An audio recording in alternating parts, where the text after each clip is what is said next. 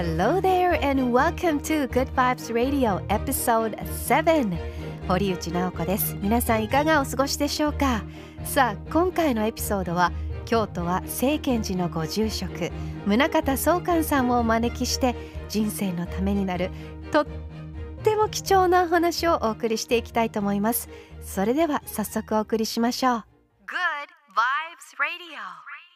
Radio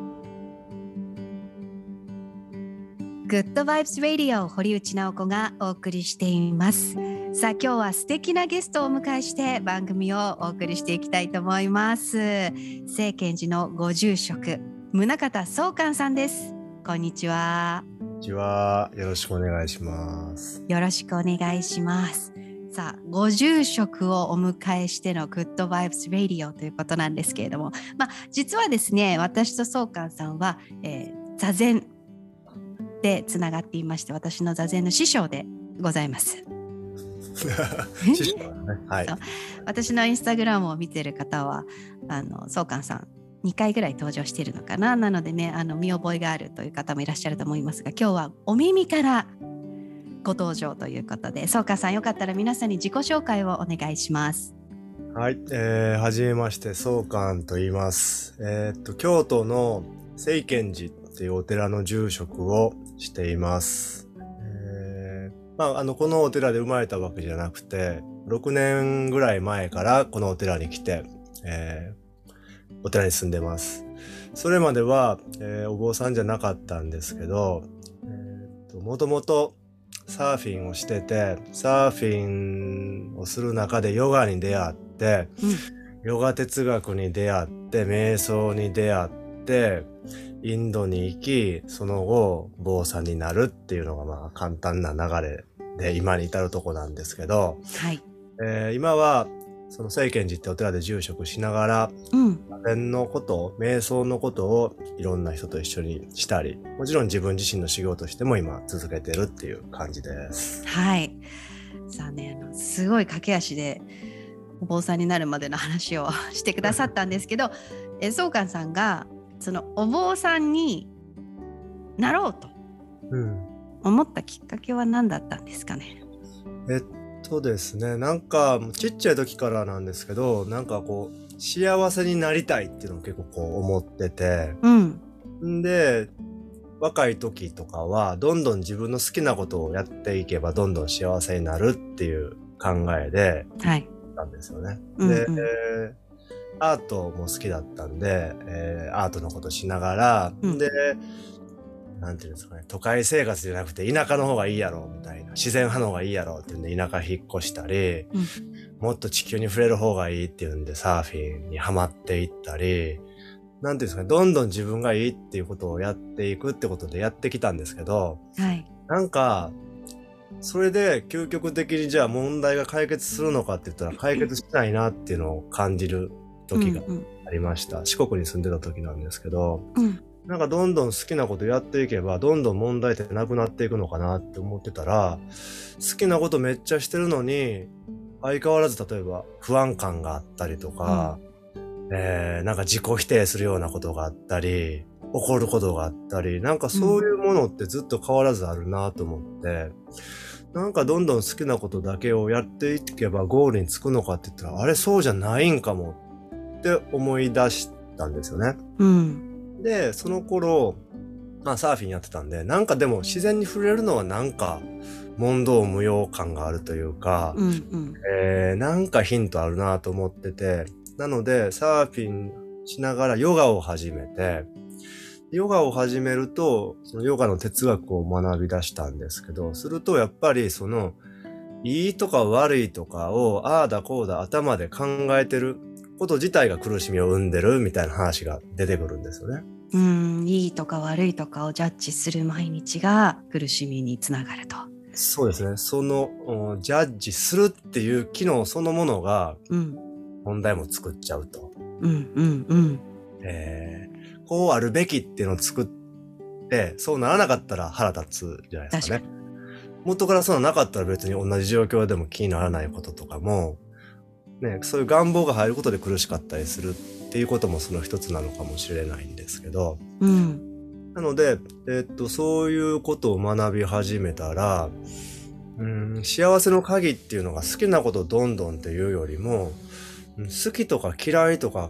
に関わらない本当の自分って何なのかとか、うん。本当の生きる意味って何なのかとか、そういうことをもっとフォーカスするようになりだしたんですよね。でするとやっぱり、えーそういうことを学んでいくっていうなると、瞑想、座禅の実践っていうことが出てきて、うんえーやり始めたんですよね。するとやっぱり面白いし、それをどんどん追求したくなってきて、その中で、あの、自分の場合は、もっと集中的にそれをやるために、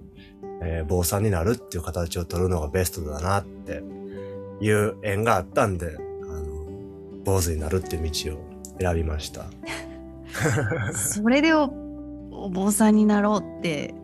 たどり着く人はかなり少ないと思うんですけれどもああの実際にそのお坊さんになるってこ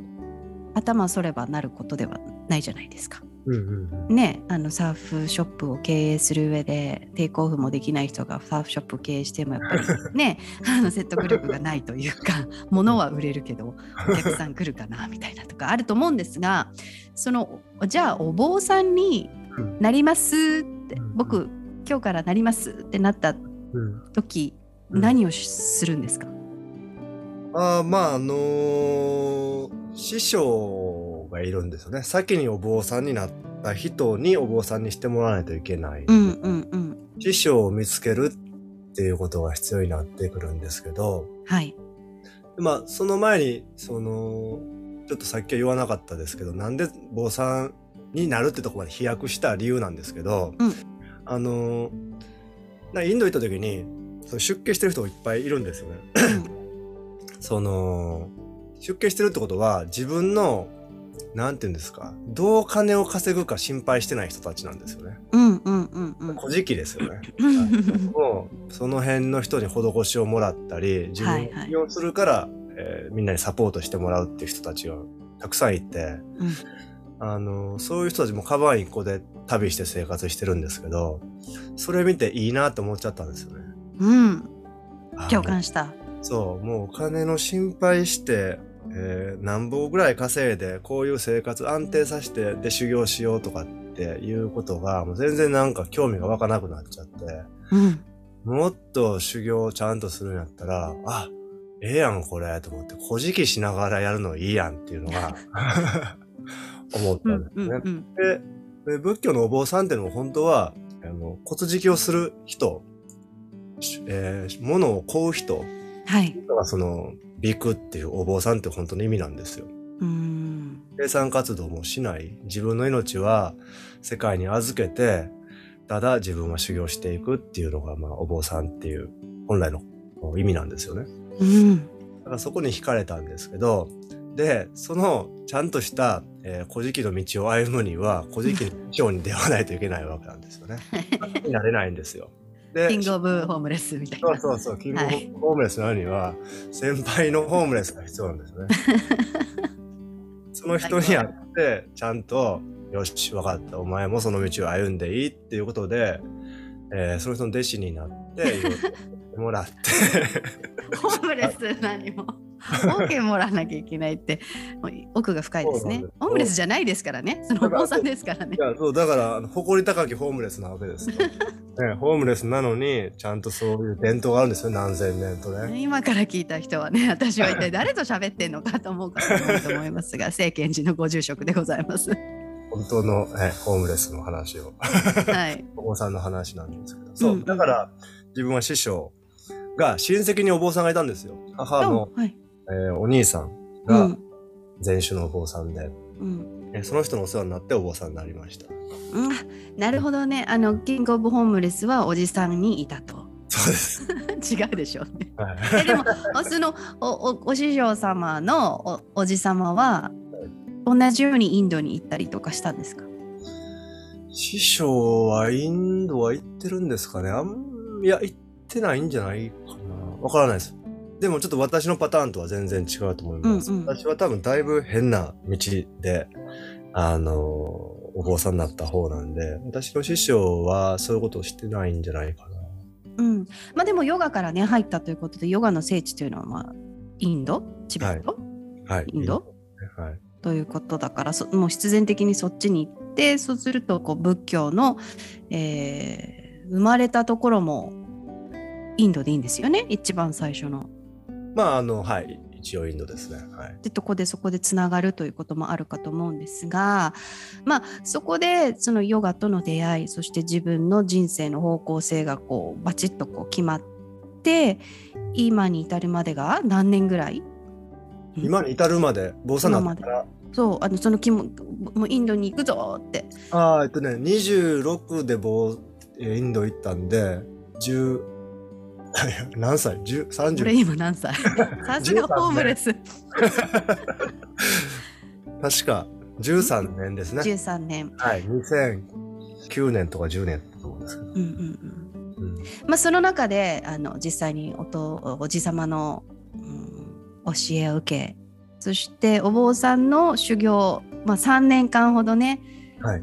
あの修行にも出られたという話をい以前インスタグラムで爆笑トークをこう繰り広げてくれたので詳しいことは皆さんそっちを見ていただきたいんですけども3年間ほどえ厳しいなんていうの修行の日々？そうですね。はい。道場に入って、そういう集団生活ですね。修行の。はい この話をしたら本当にウケるから 本当は今日それを聞きたいんだけれども話が長くなるので まずインスタ見てほしいんですけれどもあの完全に少年院ですよね。そうですね。基本的には、はい、少年的な、軍隊的なイメージをしてもらったらはい間違いないです。さあそんな宗寛さんはでもそこの3年間の修行の中で、えー座禅がもう一日の中で何パーセントを占めてたんでしょうか？いや、道場ではね、し 座禅の時間自体はそんなにめちゃくちゃ長いわけじゃなかったですね、日常は。夕方、夜座るって1日、まあ3時間ぐらいが座禅の時間だったんですかね。なるほどね。さあ、えー曲を挟んでですね次はそんな宗寛さんが、えー愛している、まあ、もちろんいろんなお坊さんもそうですけれどもその座禅の大切さを今はいろんな人にこう広めていることもしてるんですけれどもその座禅について、えー少しお伺いしていきたいと思いますのでまずは一曲お送りしましょう。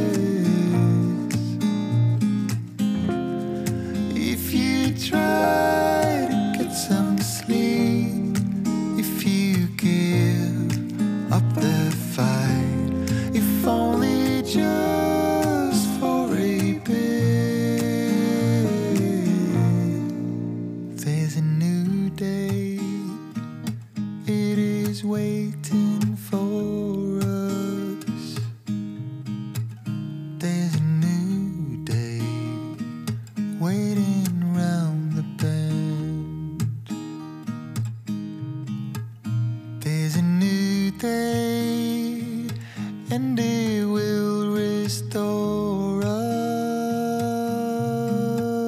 There'll be new ways. This is not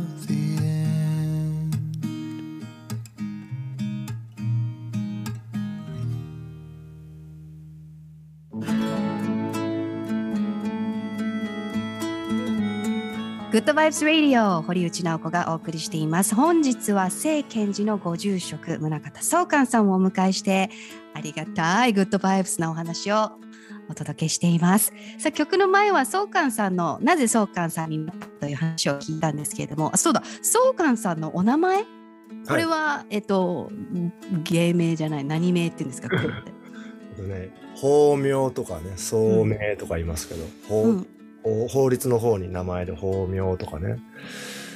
僧侶の名前ってことで宗名とかも言うかもしれないですけど、はい。宗寛宗像ってのはうん。実際の中田っていうのは、はい、普通の、ねえもうなんかもう本当すぴったりの名前ですよね。なんかねそ、の相関っていうのは一体どういう意味が込められてるんですか？えっと、宗家の宗っていうのは宗教の宗っていう字なんですけど、まあこれは真理のことですよね。えー真理のことで、観っていうのは貫くっていう字なんで、まあその真理を学ぶっていうことを貫くっていう、あのー意味でも取れますし、もしくはその真理っていうのはこの宇宙一切にこう貫かれている、何も矛盾がない、完全に答えが出てるっていうまあ意味でもあると思ってます。なるほど。さあここからお話しするその座禅もまさにその相関さんの名前にぴったりな真理が込められているのではないかと思うのですが、まあ、相関さんにとっての座禅とは、はい。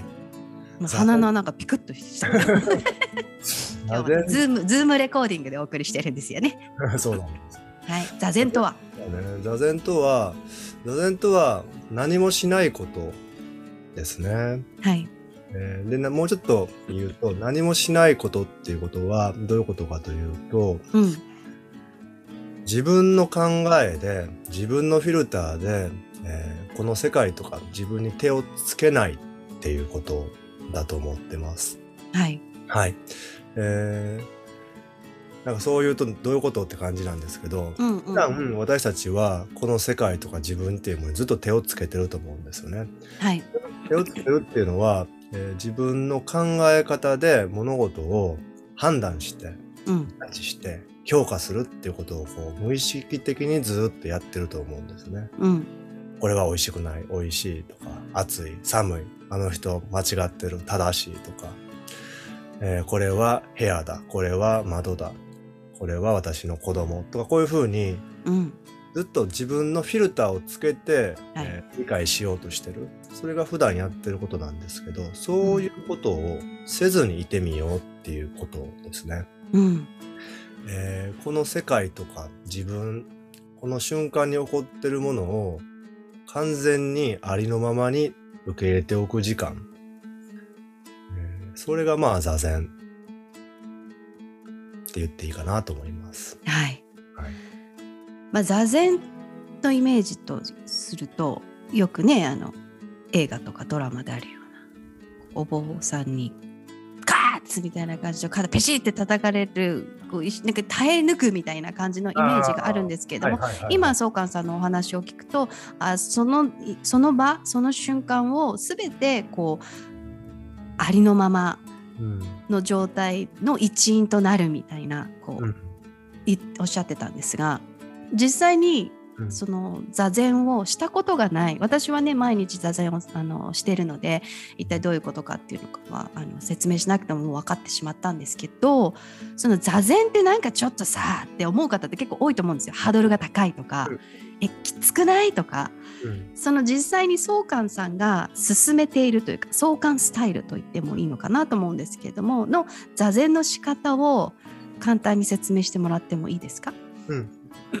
はい、えー座禅の仕方はですね、えーもうどういうどういうふうに座るかとかそういうことですか？もう簡単に例えば今私たち朝がその座禅チームに参加させてもらうことによって Facebook のあのライブでうん。朝7時半からうん。やっているその状況を説明する感じでもいいと思うので,、はい。で座禅今やってる座禅ってこんな感じっていうイメージをうん。うん。与えていただければと。はい。えっと、まあ、あの普段壁に向かって座ってます。壁に向かって、まあ、楽な姿勢で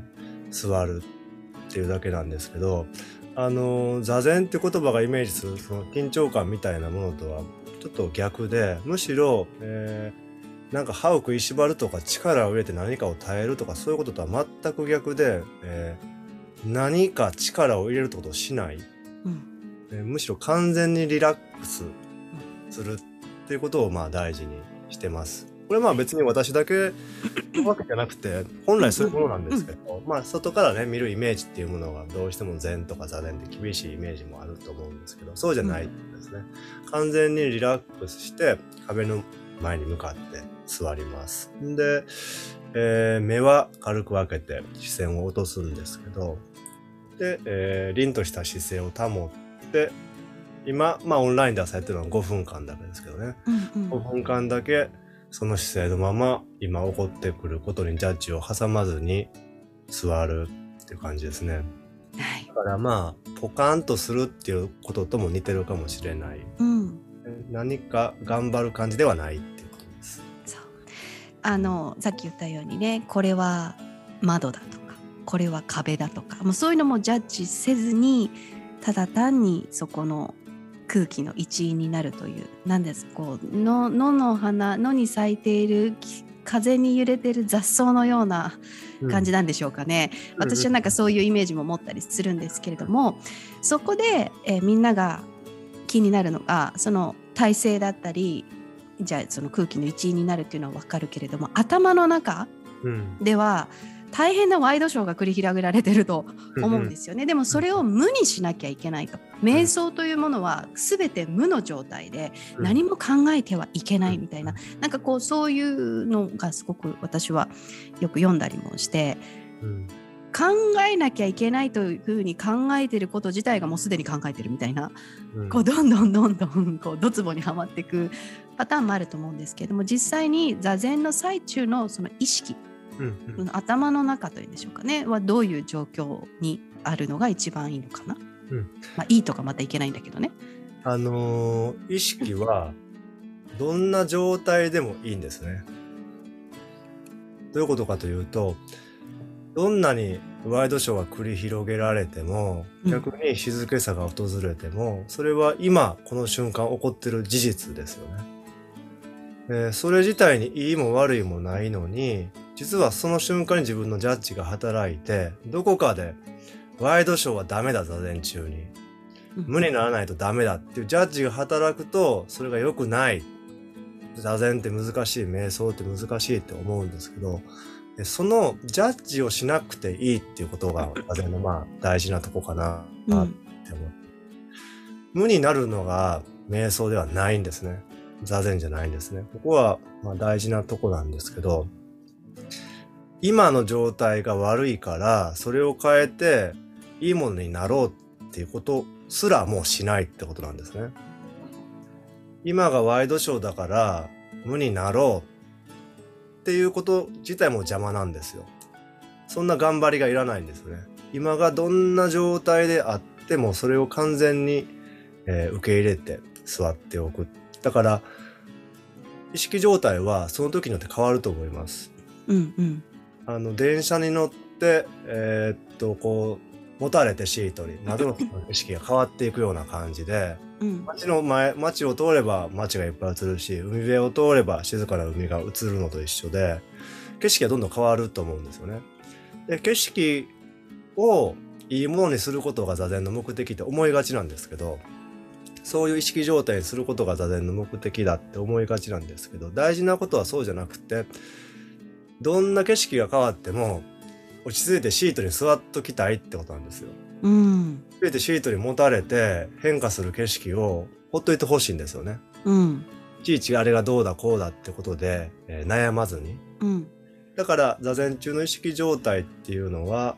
えーどんな状態でもいいけど、その意識状態に一喜一憂せずに、うんほっといてみましょうっていうとこですね。大事だと。頭の中って日々生活している時って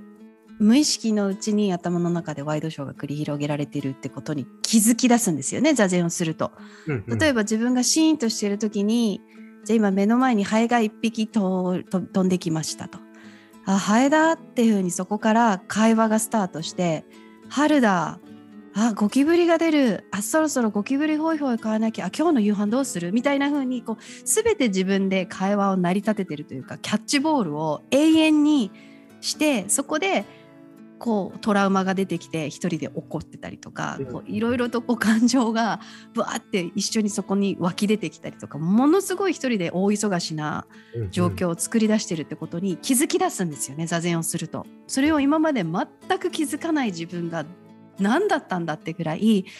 あほら今私また何かこれ考えてる。あほらまたこれ考えてるっていうことに気づくのが私はファーストステップだったんですよ。でそれをいいとか悪いとか全くジャッジせずにあこういうことを考えてる。今今日私こういう気分なんだとかしっかりと自分と向き合えるきっかけにもなったんですけれどもそれをし無視する返事を全くしなくなることができた時に初めて座禅にちょっと片足突っ込めてるのかなっていうふうに自信が湧いたんですけれども、うん。うんやっぱり会話しちゃうんですよね。その日によって。しない日もあればもうまぶたがピクピクピクピクしちゃって全然こう座ってんだけれどもこうここの頭部は全く座れてないみたいな日もあったりとか、なんかそれに対してあ今日私ダメだとか最初は思ったんですけど思わなくなったりもしました。いいですね。そうそう。うんここすごい大事なんですよね。最初みんな座禅し始めると考え事がいっぱい起こって、ああ、私こんなに考えてるってなるんですけど、そこがすごい重要で、うんまず気づくっていうこと。今までは考え事が起こってることも気づいてなかったのが、うんようやく動きを止めて、その時間座ってみて気づき始めますよね。うんここがすごい大事な入り口だと思う思います。ねえ本当にその自分を知るファーストステップではあると思うんですがそこで先ほども一瞬出てきたワードで、はい瞑想座禅、私も、あのちょっとこう違いがよくわからないみたいな話をね一回総監さんにもしたことあるんですけれどもその瞑想と座禅の違いというのも合わせて教えてもらってもいいですか、はい。まあ瞑想と座禅同じです。同じと思ってもらったらいいです。ただ、えーまあ座禅っていうのはその仏教の中でも禅、禅宗、禅っていうジャンルの中でもやってきたことで、えー瞑想とは座禅は違うんだって言い方をされる方もおられるかもしれないです。でうんうんえーもし違いがあるとすれば、えーまあ瞑想っていうのは何かメソッドを用いることが多いっていうイメージがあるって感じですかね。何かね。何かに集中するとか、うん何かイメージを使うとか。うんで座禅のおうるさいとこ座禅が座禅たらんとこはやっぱり完全にメソッドすらも手放して一切何もこう目的を持たずに座るっていうことがまあ座禅って思ってる方が多かったりはするかもしれないんですけど、うんでも同じです。えー瞑想座禅同じそうやって自分の意識状態を普段の、えーいい悪いでああだこうだしてぐるぐるする状態を手放して本当の自分の意識に目覚めていこうまあ本当の幸せに目覚めていこうっていう道なんで、まあ、あの同じものですね細かい違いは少しあるかもしれないですけどうんうんって思ってもらったらいいと思います。なるほど。さあ本日は聖賢寺のご住職宗像宗寛さんもお迎えしてお送りしている Good Vibes Radio 一曲挟んでえ先ほども少しずつねあの出てきてますがその座禅をすることへのメリットだったりとか自分の人生がこうどう変わっていくかというのも少しアドバイスお話をいただければと思います。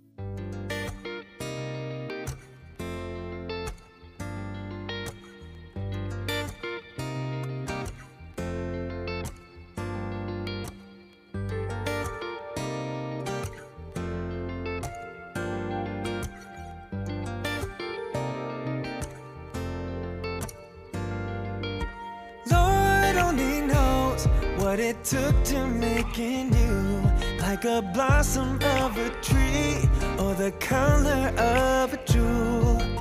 So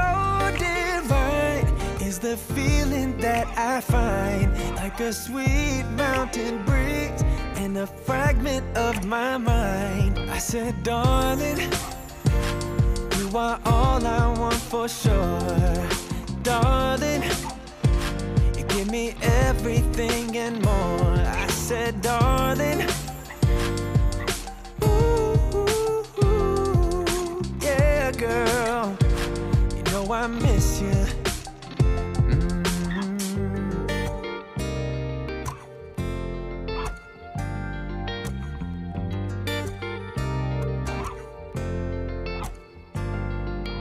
Slide talking, girl, you're walking circles through my mind. And it seems like every day just gets better when you're mine. When you love now and forever. For my hurt, you are the cure. Like a spring, you keep me healthy with a substance that is pure. And I said, darling,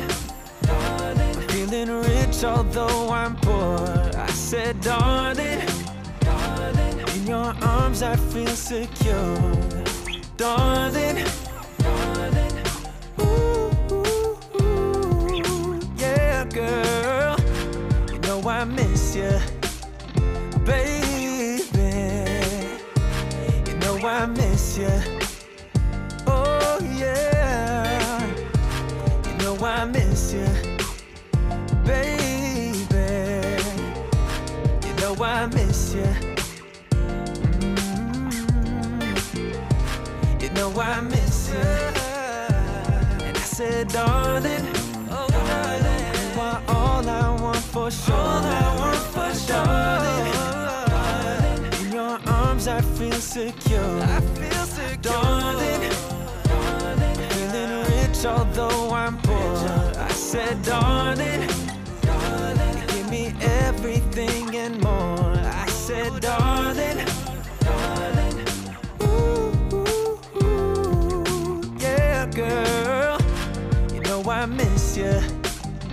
Oh, baby, oh, I miss you, darling. Mm, I miss you, baby. Uh, I miss you, baby.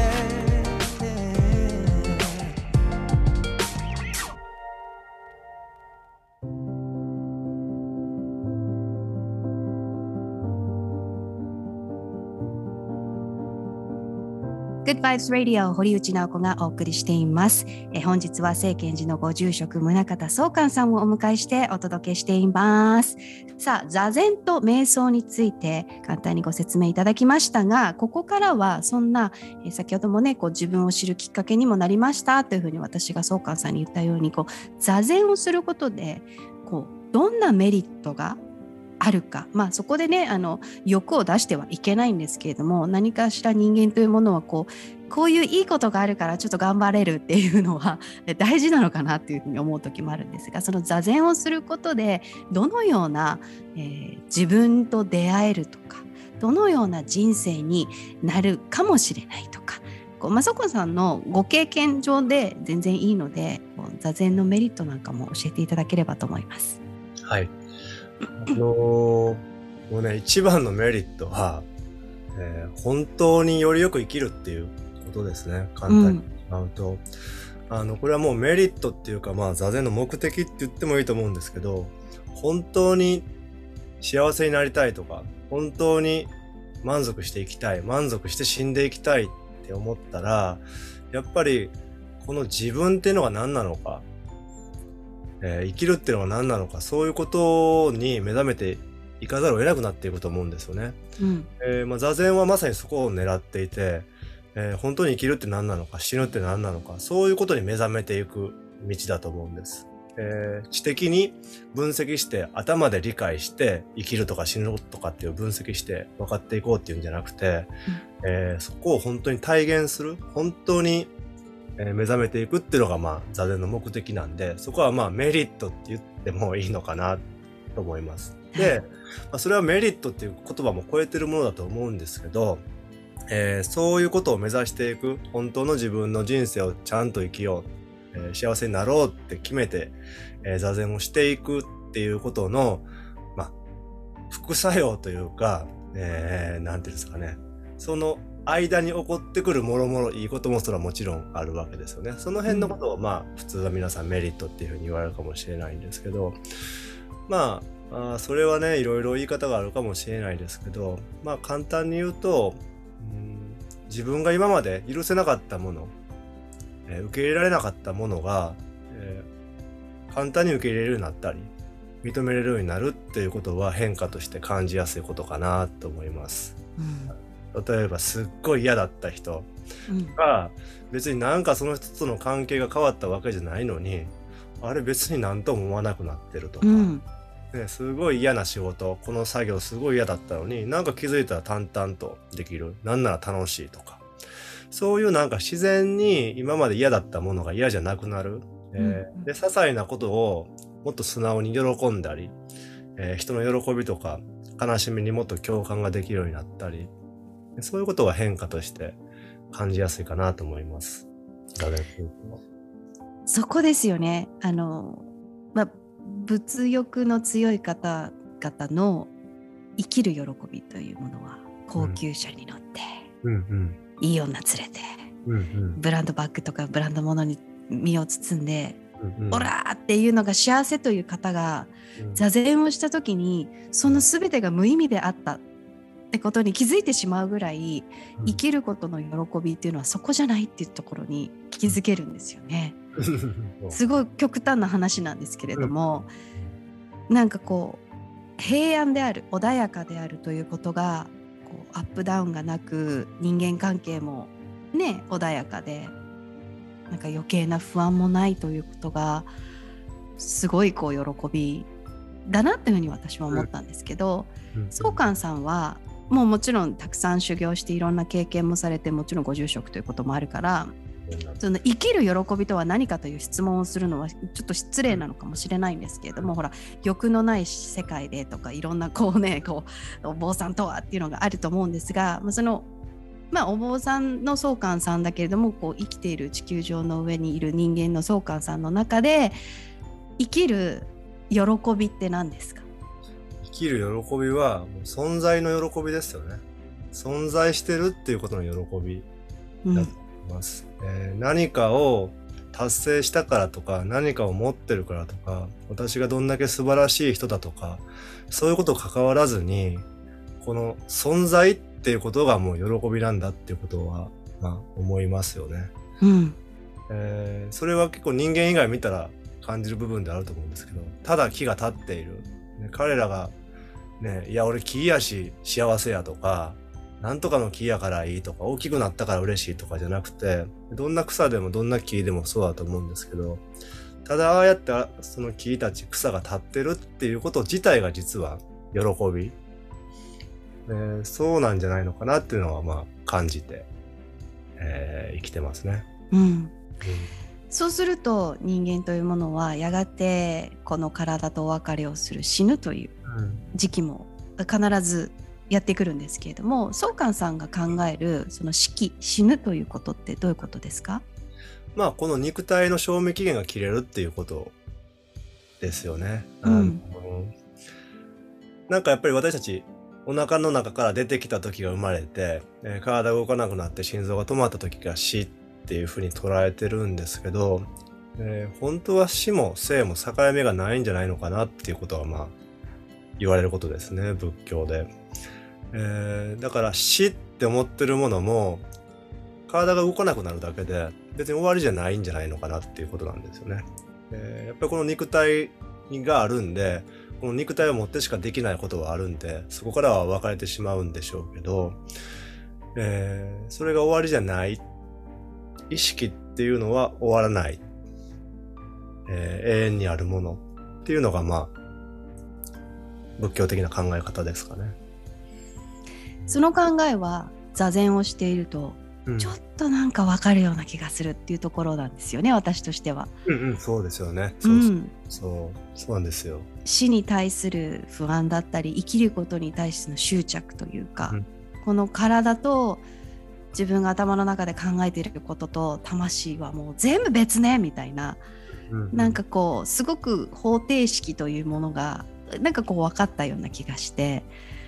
座るということ座禅をするということっていうのは本当に生きる上で必要であると、ここは断言したいなというふうに思ったんですね。本当にそうですね。うん、で宗寛さんは私も先ほどもねこの番組の最中に何回か言ったんですけれども「えみんなで座ろう」座禅の会、そんなタイトルではない。えっと、なんだっけ。全ウェルネス。あ、ゼンウェルネス。ゼンウェルネスというね、あのグループを作ってくださって、えー、Facebook の、ななんですか、グループ ?Facebook グループで？プライベートグループで、はういん。うんオンラインの毎日座禅を習慣化するためのコミうんュニティなんですけど、あの毎日5分でいいから座ろうっていうことで、うん基本的には毎日やってます。ね。たまにあの海行ったりとかお仕事できない時とかははい明日は休みますって言って、はい。そうそう。なんだよ山に行ってんのかよって時とかあるんですけどいい楽しそうみたいな でもその座禅というものは一人で静かにやってとかこういろいろこうねあのシナリオがある方もいるかと思いますが一緒に座ってる仲間がいるというのはものすごく何かこ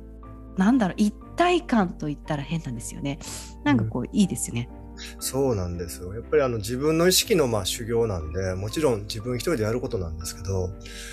あの一人でずっとやるってのはめちゃくちゃ難しいことだと思うんですよね。うんあのこれはもう伝仏教の伝統の中でもそうですけど、やっぱりそのいろんな人たちと一緒に切磋琢磨して修行してきて、それが伝わってきてるんですよね。だから今のオンラインのものでもそうですけど、もちろんあの顔を見て一緒に座る、オンラインなんで顔を見て一緒に座るってわけじゃないんですけど、なんか共にそのジャッジしない時間を共有してるっていうのは力がありますよね。うなんん、かああだこうだじゃない世界を大事にしてる人がそこにいるっていうだけで自分もパワーもらえますよね。それはうんわかります。ね、自分と同じように今日は頭の中が騒がしい人もいるのかなとちょっとお尻がなんかこうフィットしないっていう人もいるのかなとか。でもなんかそのたった5分うん、でいいんだというねその背中を押してくれるこの Facebook ライブが私はすごい好きでうんうん、でもあのさすがに7時半ぴったりできる時がなかなかないのでアーカイブで私は参加する時も結構多いんですけれどもそれもすごいいいですよね。そうですね。一日好きな時に今座りたいと思った時に朝7時半にやってた最初にちょっとこうなんかこう気の流れを良くする体操をして、で実際5分座ってでその5分座った後に宗寛さんのありがたいお話がこう素敵なお話をちょっとねいただけたりと合計だいたい20分15分20分ぐらいかそうですね。うん、そうそう。でお送りしてるんですけれども今でもあのはい参加したいという方は募集してるんですか？はい。あの、募集っていうかもう全然、なんていうんですかね、オープンにしてないんで、うん口コミというか、知り合いづてで問い合わせがあったらって形ですけど、全然もし興味あったら皆さん入っていただけます。えっ、とどのように問い合わせをすればいいでしょうか？えーっと、インスタグラムで、総監宗方に DM もらってもいいですし、Facebook でも総監宗方でやってるんで、そっちで問い合わせしてもらってもいいですし、はいえーメール、ホームページ、聖賢寺のホームページに行けば問い合わせできるんで、そこから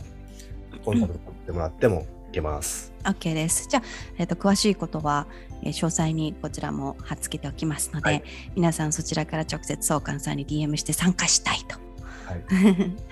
で、あのなんか分かんなくなったらね、すぐになんかこうミーティングをややらせてくれて対面で、うんあのしねちょっと面接的なこともやってくれたりして、本当に長く続けることが座禅は大事だなというふうに私は思ってるので、全友っていうふうに総監さんが言っていますが、全友がまたここでねたくさん増えるといいなというふうに思っています。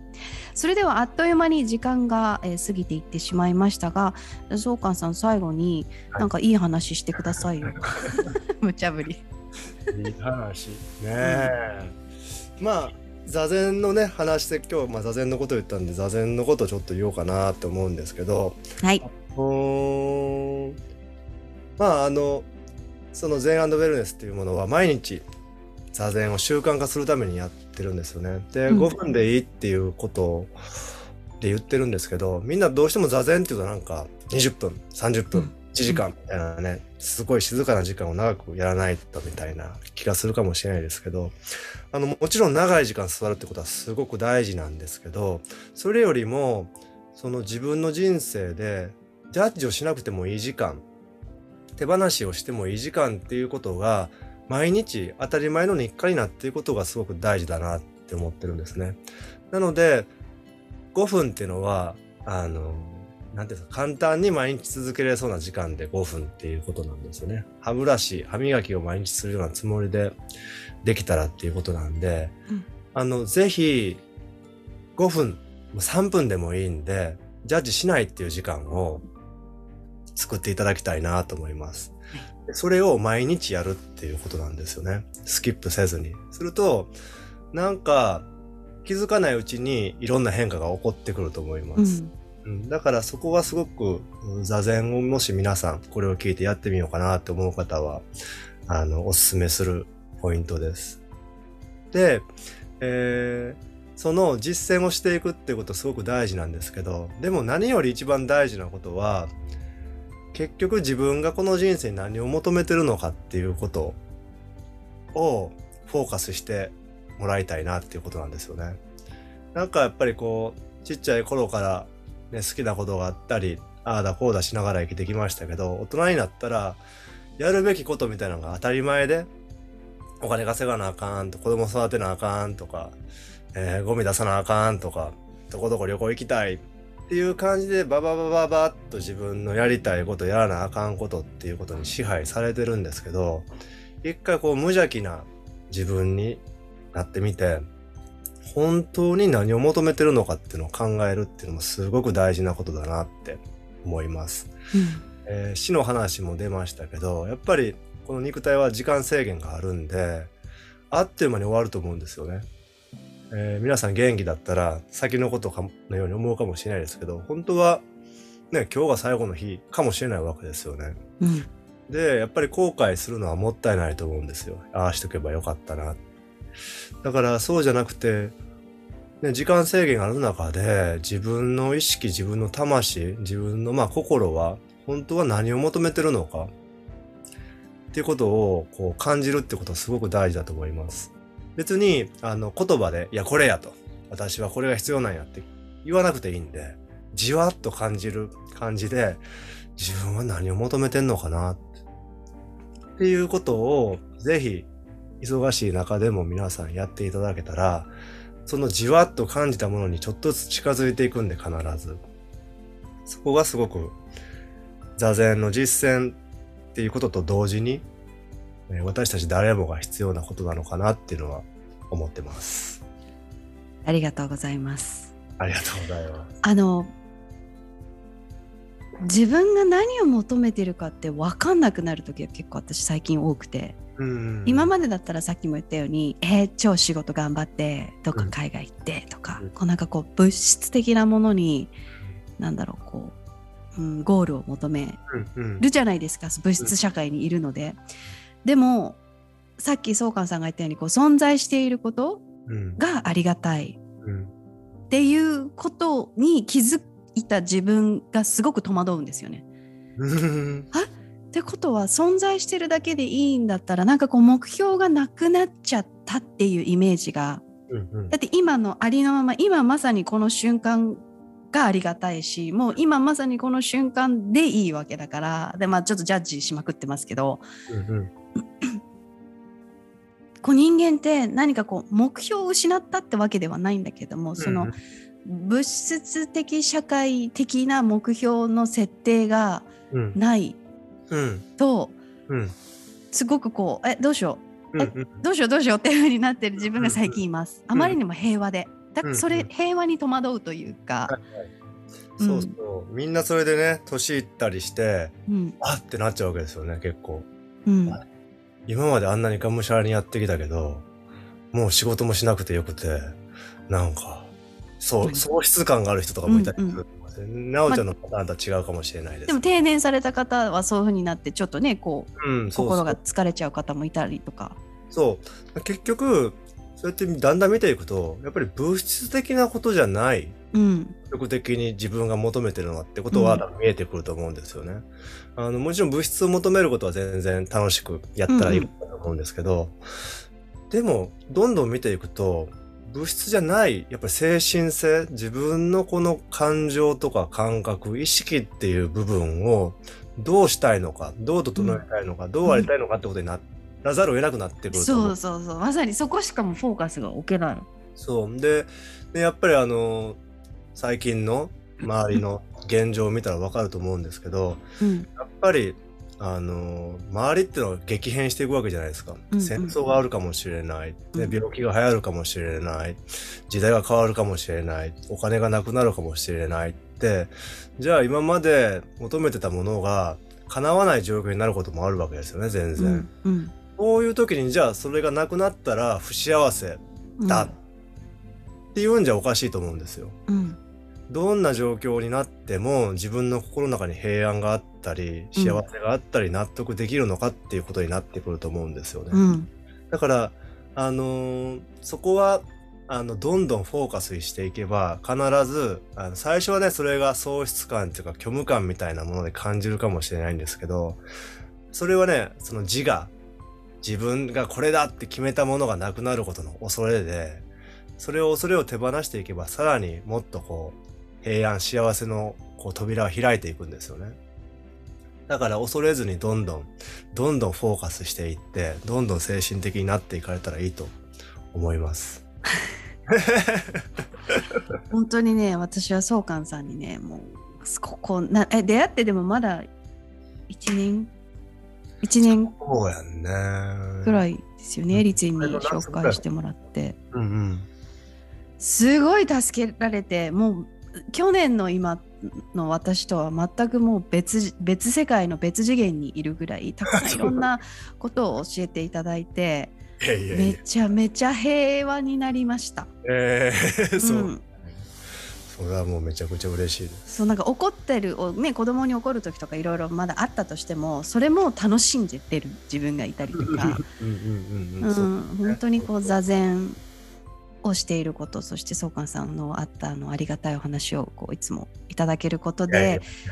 うんもうすごいこう生きててよかったっていうふうに思ってます のでまたねたまに番組に遊びに来ていただければと思います。はい、ありがとうございます。光栄です。宗寛さんよかったら最後にあのリスナーの皆さんにメはいッセージをお願いします。そうですね。あのー幸せになりましょう。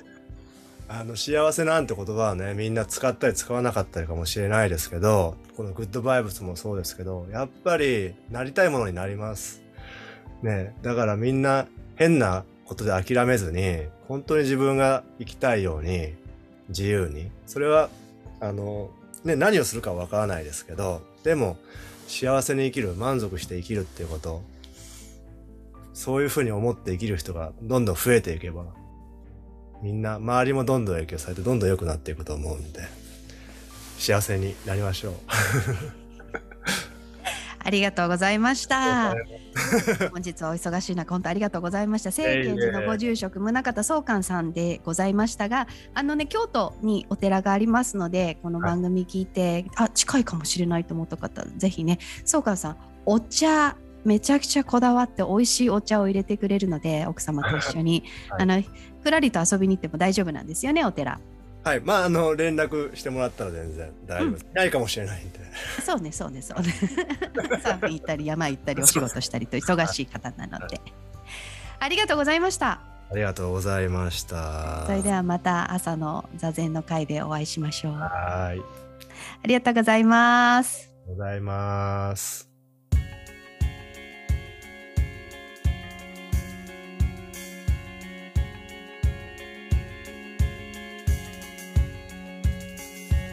Good Vibes Radio. いかがでしたでしょうか？今日は京都は政賢寺のご住職宗像宗寛さんをお招きしてめちゃめちゃありがたいお話をお届けしてきました。座禅一緒にスタートしませんか？全友仲間お待ちしています。参加したいという方は、えー詳細に書いてあります。宗寛さんへ DM を送ってみてくださいね。待ってますよ。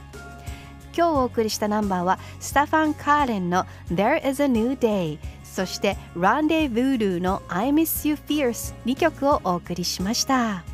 それではまた次回エピソード8